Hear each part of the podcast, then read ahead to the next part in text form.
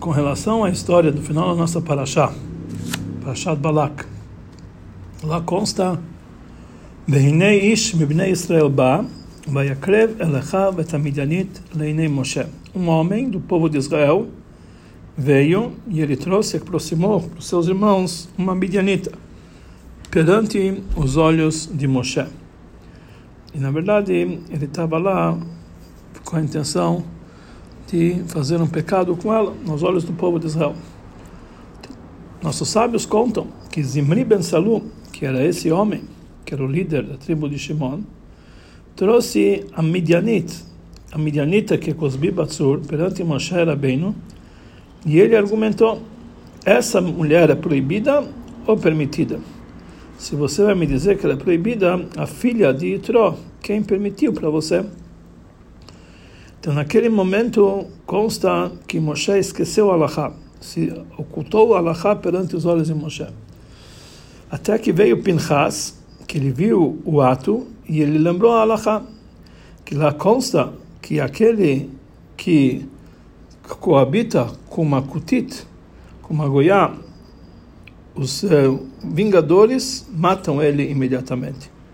E foi lá um Pinchas e matou o homem. Então, por que realmente a pergunta é por que, que realmente Batitró era permitida para Moshe Rabbeinu? Sobre isso explica Rashi que Moshe casou com ela antes da entrega da Torá e quando foi entregue a Torá, todos os descendentes de Noach eles entraram no nas, eh, dentro das mitzvot, ou seja, se converteram e ela se converteu junto com eles. ou seja, Moshe Rabbeinu casou-se com Zipora, já que naquele momento, antes de matar a Torá, todos, mesmo o povo Israel, eles eram como se fosse Bnei Noach. Ainda não eram judeus. E depois de matar a Torá, Zipora se converteu junto com todo o povo de Israel. E por isso ela era permitida para Moshe Rabbeinu. Sobre isso, Rebbe pergunta que Zimri, ele era um líder da tribo do Shimon. Então, qual era realmente o argumento dele? Se você quer me dizer que essa mulher é proibida, quem lhe permitiu a filha de Tró? Será que ele não sabia a diferença simples que existe entre um casamento antes de matar a Torá, antes da entrega da Torá, a um casamento que foi feito depois de matar a Torá? Por outro lado, mesmo que nós vamos encontrar um, uma explicação ou uma lógica que podemos pensar sobre ela, pelo fato que essa diferença de antes de matar a Torá e depois não é motivo suficiente para permitir bater tropa para Moshe. Então ainda está difícil. Por que nós não encontramos na Gemara que Moshe ou qualquer outra pessoa respondeu ao argumento de Zimri em relação a Moshe Rabbeinu? Pinchas, ele falou apenas a Alachá, que a pessoa que coabita com Aramit tem que matá-lo em relação àquele ato de Zimri. Mas ele não falou Alachá, porque a filha de Tro é permitida para Moshe. Então existem comentaristas que falam que a diferença, que essa diferença entre, entre, entre antes de matar Torá e após matar Torá é uma Alachá. Essa própria foi a Alachá que Moshe Rabbeinu esqueceu. Mas número um, Rashi ele fala claramente que ele esqueceu essa Alachá, que foi dita no Sinai, que a pessoa que coabita com uma kutit, etc., ou seja, essa lahá somente, qual é o castigo que recebe uma pessoa que coabita com Akutit? Isso foi esquecido dele. E não a lahá porque Batetró é permitida para ele. E número dois, é muito difícil dizer que essa diferença tão simples foi esquecida por Moshe Rabbeinu.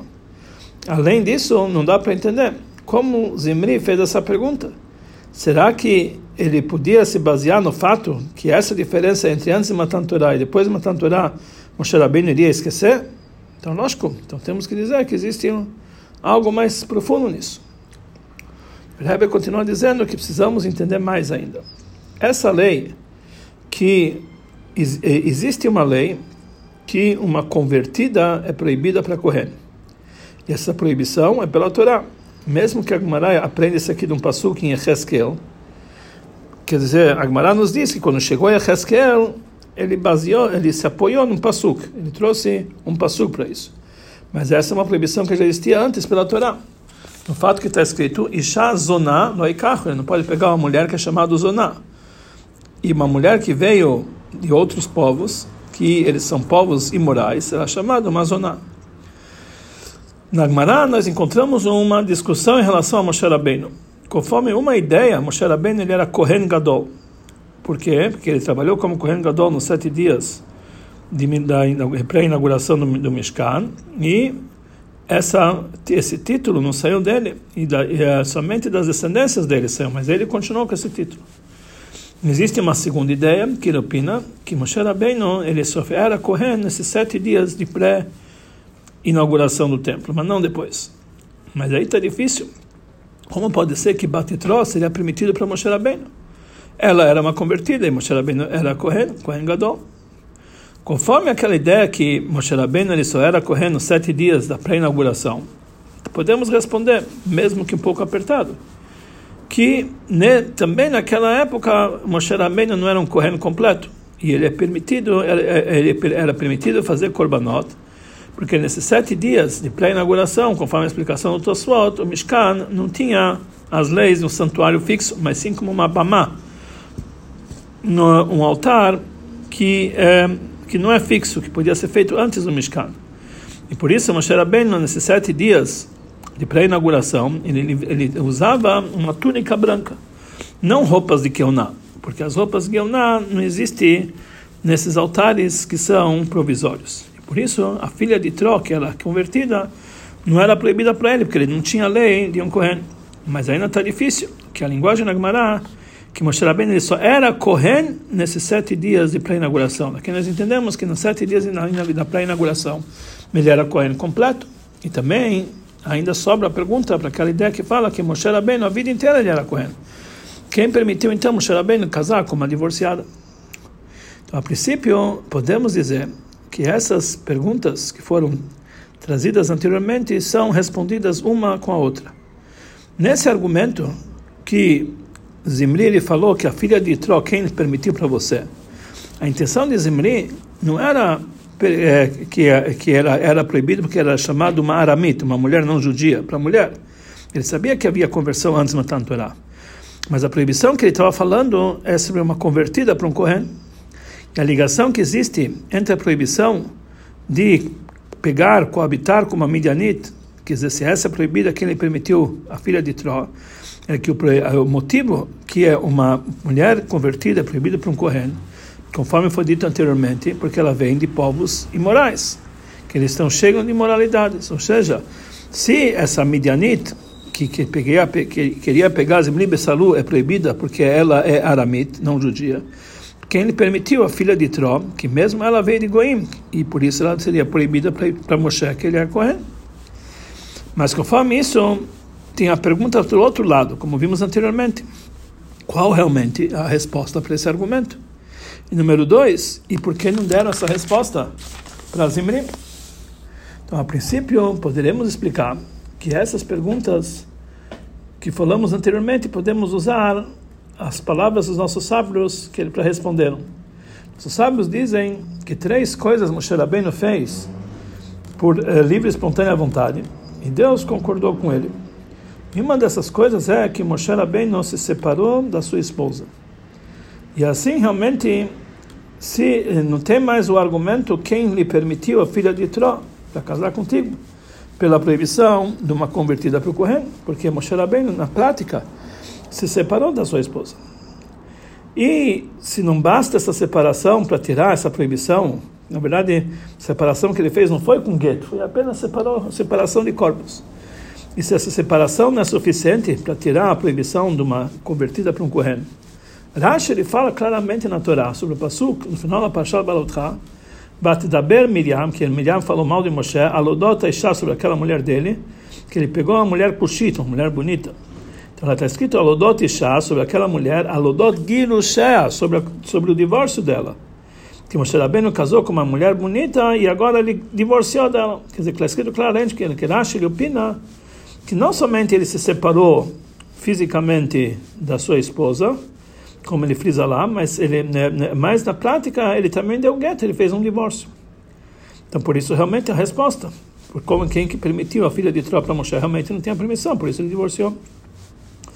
Mesmo assim, não responderam para Zimri quando ele perguntou a filha de Tró quem lhe permitiu, porque ninguém sabia desse divórcio. Como é, como é explicado nas palavras dos nossos sábios, que mesmo Miriam ela só ficou sabendo dessa separação depois que aconteceu o fato que Eldad e Meidad eles estavam profetizando no acampamento. E Tzipora, então, a ex-esposa de Moshe, falou: Oi, coitado para a esposa desses aqui que vão se divorciar, igual que meu marido se divorciou delas.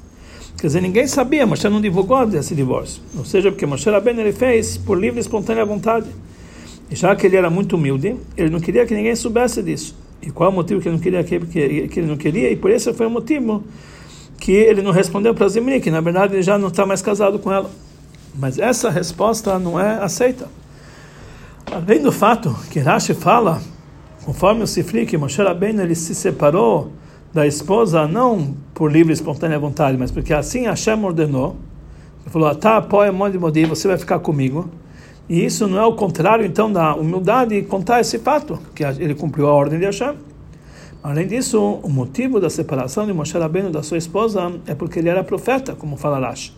No Sifri, que Tzipora falou, coitado da esposa deles, desses profetas, que eles vão, vocês vão ficar é, profetas, eles vão se separar das suas esposas. Ou seja, não se separou dela porque ele era correndo, mas sim porque ele era profeta. E conforme explicado, falamos anteriormente, Moshe era obrigado a se separar pelo fato que ela era uma convertida para um correndo, e não pelo ser profeta.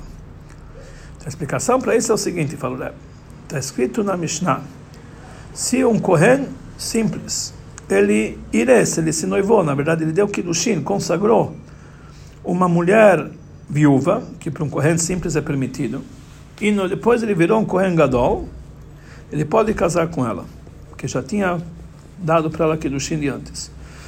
E Agmará aprende isso aqui do Pasuk, que está escrito que um corrente gadol pode pegar apenas uma virgem e kachishá, vai pegar uma mulher. Ou seja, no fato, no momento de pegar uma mulher, da, da, da consagração do Elusim, tem que ser feito de uma forma permitida. Então, se foi feito de uma forma permitida, a princípio ele pode continuar o casamento e, e casar com essa é, com essa é, mulher viúva, mesmo com um Kohen Gadol, é proibido para uma viúva. Muito mais no nosso caso. Não somente no momento do noivado, da consagração, mas também no momento da, do casamento, que Moshe Rabbeinu casou com Tzipora, foi de uma forma permitida, que isso foi antes de Matan. E mesmo depois que Moshe Rabbeinu ficou correndo, então Batitró era permitida para ele, mesmo que ela era convertida. Então, a princípio, podemos perguntar sobre isso. O casamento de Moshe e Tzipora, de uma forma permitida, isso foi antes de Matan. E já que antes de Matan Torah, o povo de Israel tinha as leis do Ben Noach, então conforme isso, então o, a consagração, o casamento dele antes de Matan Torah não era válido, não era válido depois de Matan Torah. Temos que dizer que depois de Matan Torah, povo de Israel tiveram que novamente consagrar suas esposas e casar com elas, conforme a Torá. Então, aí surge novamente a pergunta: como pode ser então que Moshe poderia novamente consagrar Zipora depois de matar a Torá? Na verdade, aqui não tem nenhuma dificuldade, que além do fato que, mesmo que fosse um novo casamento, mas na verdade, com certeza, ela logo depois de Torá, antes que Moshe Rabbeinu virou correndo, que Moshe Rabbeinu virou corrente somente na época da pré-inauguração do templo, depois que o Mishkan foi levantado, um ano depois. Mas mesmo conforme a ideia que Moshe, a vida inteira ele era corrente, quando começou o sacerdócio dele? Logo depois de Torá. Mas mesmo assim, não tem essa pergunta, por quê? Que sobre o Pasuk, ish beit Levi bat Levi, que Amram, quando casou com Yochebet, está escrito que foi um homem da casa de Levi, e adquiriu, ou seja, ele consagrou uma filha de Levi, que era Yochebet. Agmará explica que ele fez, eh, naquele momento, Amram ele fez o Kiddushin novo. Ou seja, que Amram deu Kiddushin depois, como se fosse depois de Matan Torah, ainda no Egito. Aqui os comentaristas explicam as palavras de Maimonides do Rambam, que ele fala que Mitzrayim, Amram ele foi dado para ele várias mitzvot a mais. E a princípio não dá para entender onde nós encontramos que ele foi ordenado a Amram com mitzvot a mais. Mas essa mitzvah de consagrar, isso já existia no Egito. Já que mesmo antes de matar a Torá, a consagração de uma mulher no povo de Israel era da mesma forma do que essa consagração depois de matar a Torá. Não era necessário fazer um novo Kiddushin, um novo casamento depois de Torá. porque o Kiddushin anteriores ficavam firmes e fortes depois de Torá. Que nós vamos entender porque o fato que adquirir a aquisição da mulher de Moshe Rabbeinu era de uma forma permitida. Porque isso foi antes de Torá. E depois de matar a Torá, Moshe Rabbeinu não precisava novamente é, é, consagrar Tzipora, porque já valeu o Kiddushin de antes. Então aqui nós vamos entender qual é o argumento de Zimri. De Zimri. Ele falou, bate troca quem lhe permitiu. E número dois, qual é o motivo que Moshe não respondeu a esse argumento? Como vamos ver adiante. Zimri ele não concordou com esse tipo de estudo e com essa e, e com essa é, decisão que a, da Torá oral que Kacheshá, que foi dito anteriormente, conforme a ideia dele, que Moshe Rabbeinu, ele precisava se divorciar da filha de Tró. Que ele, não, ele discorda desse fato de Kacheshá, que quando ele se consagrou antes de virar Kohen Gadol, depois ele Kohen Gadol, ele tem que ele, pode continuar com ela. Isso aqui é uma ideia dos sábios do Torá Shabbat E Zimri discutia. Moshe, ele não podia explicar para ele o estudo de Kacheshá, porque ela assim é Alachá. Quem te sabe quando tem um sábio que ele vai legislar uma alahá, porque isso está ligado com ele, com seu fato particular. Então ele não tem, ele não se podemos se basear nele na hora para dizer, olha, foi assim que eu recebi. E Moshe naquele momento ele tinha esse problema, ele estava na encruzilhada, quem lhe permitiu a filha de Tró. Assim também nós encontramos na discussão de Korach, que junto com os argumentos que ele tinha contra a o sacerdote de Aaron, ele veio com argumentos fúteis uma pergunta sobre mezuzá, dizendo se uma casa está cheia de livros, será que ela tem a obrigação de colocar mezuzá? E também sobre o tchelet, o fio do tchelet, um talit, que todo ele é pintado de tchelet, será que ele tem a obrigação de colocar tzitzit? Nós não encontramos que Moshe Rabbeinu respondeu essas perguntas de uma forma, no estudo da Torá oral, ele só falou que Deus vai trazer uma criatura que vai acabar com Itro, com Cora, vai, a terra vai abrir a boca explicação disso é muito simples, que Moshe Rabbeinu ele estava ligado com essa com esses argumentos, quer dizer, isso aqui ele não poderia legislar em causa própria e por isso ele não é, não, é, não a resposta que ele iria dar para se proteger não seria aceita conforme Allah. A lição que a gente tem que aprender desse assunto é a seguinte: nem sempre devemos responder para o próximo as suas perguntas. Às vezes ele quer apenas, com a sua pergunta, liberar a Midianita. Quando a intenção dele é Leshem Shamaim, é realmente com boas intenções. Então aí nós temos que responder para ele, mesmo que ele é tolo, e responder conforme a sua tolice. Mas quando está fazendo uma pergunta em palavras de Torá, e a intenção dele é permitir o que, que a Torá proibiu, então aí nós temos que usar o, uh, o comportamento de não responder um tolo com a sua, os seus argumentos. O caminho para dominar os opositores para a Torá desse tipo não é através de discussão, mas é com a força que vem de cima acima da lógica. E assim realmente assim com relação a si mesmo. O rei, o Yetzirará, que é o rei tolo e bobo, o rei, rei velho e tolo, que é o Yetzirará, ele vem para a pessoa com argumentos para atrapalhá-lo não temos que discutir com ele. Nós temos, nós temos a obrigação de agir com toda a força, trazer ele para a sinagoga para o estudo da Torá e isso vai quebrar ele. Assim também era o comportamento de Pinchas, que ele vingou a sua vingança de Deus. Ou seja, ele não deixou-se ir atrás das discussões. Muito pelo contrário. A é que se ele vai perguntar para o tribunal, não vão liberar ele a fazer o que ele fez. Ele fez a vingança de Hashem e ele se com alto sacrifício e matou Zimri. Chag Geulah, festa da redenção de Yudbeit 12 e 13 de Tammuz, na maioria dos anos cai na semana de Pashat Balak. Existe uma, sobre isso uma ligação com o Chag Geulah. O comportamento do Rebbe, que ele era aquele o dono da Geulah e da alegria, era de uma forma tal que ele vingou a vingança divina, sem fazer, eh, sem se, sem considerar os argumentos de certas pessoas. Ele não tinha obrigação pela Torá de se auto-sacrificar por cada passo, mas isso aqui era, isso era a natureza dele, que a vingança que ele se vingou de Deus. Que esse é o assunto de Hashem, então isso aqui, para isso ele entregou sua alma na prática constantemente para difundir a Torá e o judaísmo. Esse auto-sacrifício pode ocorrer em alguns caminhos, e dentre eles, a nossa paraxá, que foi uma vingança não pelo líder da geração. O líder da geração era Moshe, mas foi não através de Moshe Rabbeinu, e foi através de Pinchas, com uma forma de severidade. E por isso nós vemos que Pinchas é Elial, e Elial também ele quis vingar pela Hashem, pelo povo de Israel, ele não encontrou mérito para o povo de Israel. Número dois, existia também a vingança do Bala Geulah e Simcha, que ele também vingou a vingança de Deus, que ele era o próprio líder da geração. Por isso podemos dizer que também Pinchas, a força que ele tinha de se vingar veio de Moshe Rabbeinu, que era o líder da geração. Que através disso que Moshe Rabbeinu falou, aquele que lê a carta, ele que tem que executar. Então Pinchas, ele deu a força para ele se vingar, a vingança de Hashem. E a vingança, quando vem do lado, do lado do líder da geração, vem de uma forma de bondade, Hassadim. Como já foi dito várias vezes, que o Bala Geulah e a Simcha, o dono da festa, que é o Alfred Rebbe, da alegria, ele pediu para o seu pai, que é o Rebbe anterior, que é o Rebbe Reshav, que a liderança seja, a liderança dele seja Bechesed Brachamim, com bondade e misericórdia.